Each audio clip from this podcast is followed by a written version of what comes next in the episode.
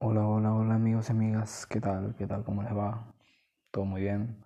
Bueno, aquí les doy la bienvenida a nuestro segundo, segundo capítulo de nuestra primera temporada probando estas cosas.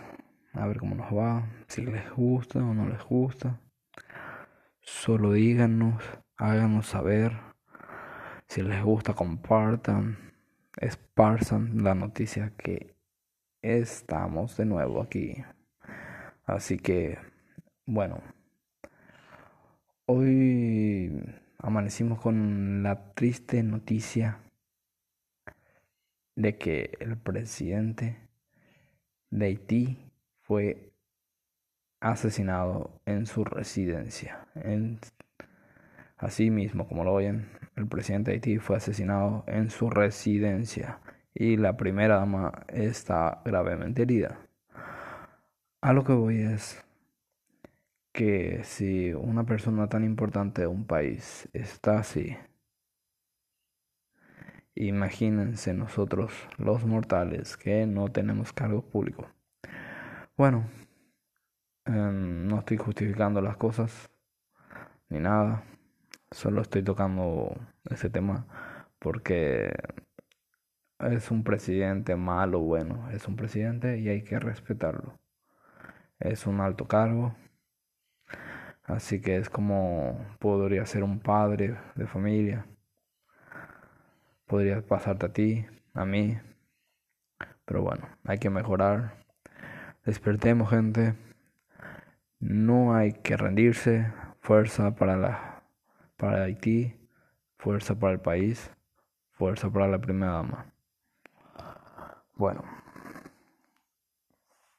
concluyendo con ese tema, vamos. No sé si han escuchado sobre la muerte, eh, la pena de muerte, el asesinato, el robo, el secuestro, la privación. En un país como Paraguay se está debatiendo si se puede hacer una ley que sea posible matar a otro ser humano.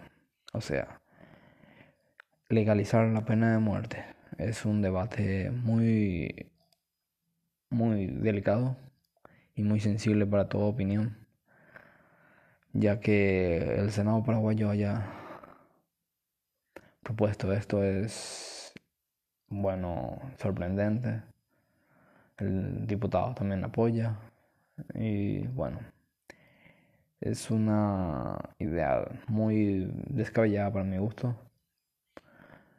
No estoy de acuerdo que ese fue, sea el camino, la solución para arreglar las cosas en este país. Yo creo que hay que hacer las cosas de otra forma, con otro ímpetu, con otra determinación. Bueno. No sé si supieron que LACA, un grupo extremista guerrillero de Paraguay, había secuestrado a un joven en el norte del país. Bueno, luego unos días fue encontrado muerto y a raíz de esto todo va en contra. Mis pésames para la familia, pero yo creo que esto duele y nos da otro punto de vista y decir maten a todos los que secuestran, los que matan, a los que roban. Bueno, eso es fácil de decir. Hablarlo, de decirlo, es fácil. Es fácil. Pero cuando toca a un, a un amigo, a un cercano, ahí sí lo queremos defender o justificar. Así que gente Pensémoslo bien las cosas para hacer las cosas. Bueno, sé que la gente me va a decir, sí, pero como ellos matan y no se hace justicia, no se, no se les puede agarrar, y una vez que se les agarra salen en 5, 6 años, 10 años, 15 años, 20 años. Bueno, como en un país como Paraguay no puede haber pena de muerte. Ya que no estamos preparados para esas cosas. O sea que podríamos encargar a ciertas personas para que maten a otro ser humano, pero a lo que voy es que no es necesario llegar a este punto. El Senado, el diputado está comparando a lo que a lo que ellos quieren proponer con la con lo que se hace en Estados Unidos, China y esas cosas, la pena de muerte. Quieren comparar con países de primer mundo. O sea, ¿cómo compararemos nos compararemos con países de primer mundo? Eso no se puede. No se puede. ¿Y por qué me dirán? Pues Paraguay no puede compararse. En tema de justicia, estamos totalmente diferente. En Paraguay se entiende la justicia dependiendo de quién tiene más. Si eres pobre, aunque cometiste o no cometiste un crimen, ya eres culpable.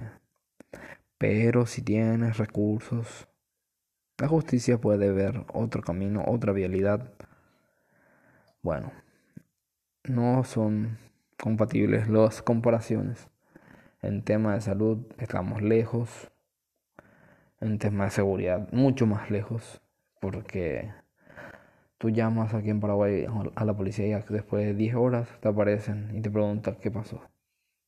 Llamas al 911, llamas a la patrullera que queda al lado de tu casa. En Paraguay muchas veces hasta las comisarías se roban. Ahí el ende de velar por la seguridad ciudadana es muchas veces robada.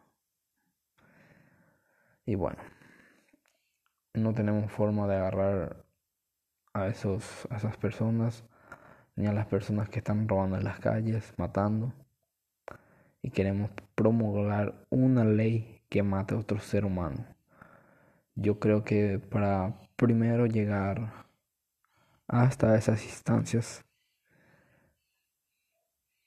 deberíamos de pensar las cosas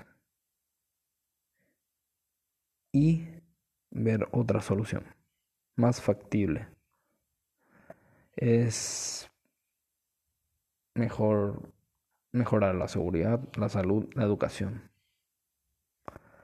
y garantizar los empleos.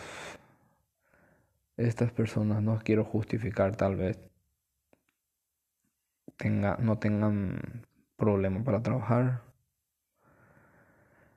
pero tal vez la sociedad sí los lleva a esos puntos de robar un celular, robar la cartera de las personas. No quiero justificar lo que están haciendo. A lo que voy es que debemos mejorar primero en esas cosas para tratar de pensar en una ley que castigue a las personas que roban y matan y secuestran. Debemos tratar de entender y discernir qué es secuestro, qué es robo, qué es salud, qué es seguridad, qué es matar. Sí, pero todos me pero matar es matar, quitarle la vida a otro, ¿sí? Pero hay otras formas de matar, hay otras formas de robar, hay otras formas de secuestrar. Hay otras formas. Así como lo oyen, hay otras formas. Y la forma de secuestrar, de robar, de matar, debemos pensar, la tenemos diariamente. Cada político que llega nos promete cosas, nos dice, nos seduce diciendo que harán algo diferente, que habrá fuentes de trabajo, seguridad, salud, limpieza en la ciudad. Hasta ahora no tenemos respuestas. Hasta ahora no hay nadie que nos diga, yo te brindo salud, yo te brindo educación, yo te brindo seguridad. Ningún gobierno paraguayo nos ha garantizado el pan de cada día. ¿Y por qué pasa esto? Porque los candidatos son diferentes a presidente, pero los rostros de atrás son los mismos que están manipulando. Los presidentes que suben son solo títeres de lo que estuvieron anteriormente. Nos quejamos, nos lloramos, pero cuando nos ofrecen un 100 mil o un 50 mil por su voto, nosotros accedemos. Y al día siguiente nos estamos quejando del gobierno corrupto. He escuchado también que están falsificando em, los permisos para vacunarse. Solo las personas que tienen problemas de salud se van a vacunar, dijeron. Y ahora todo el mundo tiene problemas de salud y se puede vacunar. Están falsificando. Están pidiéndole a doctores amigos con cargos públicos. ¿Cómo es esto posible en un país tan pequeño? Bueno, ahí nos están privando de seguridad, salud y educación. El gobierno paraguayo no está mm, matando, literalmente. ¿Por qué en Paraguay hubo tantos muertos? Por el coronavirus. Pues por la tardía respuesta del gobierno. todos los gobiernos, diríalo. Años tras años de decadencia de salud nos mostró en esta pandemia que todo está mal. Y un día hay pandemia y malgastan los recursos. Malgastan los recursos. Nos sacan el pan de la boca para pagar las deudas nacionales. Y ese dinero solo va al bolsillo de estos políticos corruptos. Nos matan al negarnos salud, educación y seguridad. La salud para estar internado en este país necesitas unos 200 millones mensuales prácticamente el día de hoy con esta enfermedad del momento. Hasta el presidente se equivocó y mandó un giro errado. Mandó el dinero, pagó por las vacunas equivocadamente. Devolvieron, pero el delito ya estaba hecho. Pensó que nadie se iba a dar cuenta. Todas las vacunas que han sido que estas fueron utilizadas por las personas que se vacunaron en este país fueron donaciones. Aún no aparecieron las vacunas, las vacunas que compró el gobierno. Yo no sé para qué apuramos tanto un préstamo para comprar vacunas, para comprar insumos, si nunca se compró las vacunas, si nunca se compró insumos, si nunca se construyeron hospitales. ¿Para qué apuramos tanto? Si nos quedamos con lo mismo. Yo no sé qué ustedes piensan,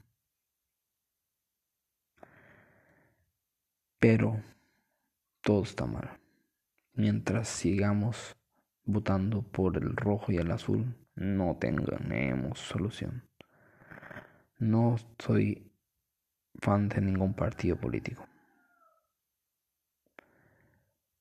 No estoy en contra de los partidos políticos. Estoy en contra de las personas que manipulan este país. Bueno, hoy es 7 de julio del año 2021. Gente, gente, gente. Mañana nos reencontramos más o menos a esta hora. Muchas gracias y seguiremos con este mismo tema para debatirlo más a fondo. Si les gusta, háganlo saber, compártanlo.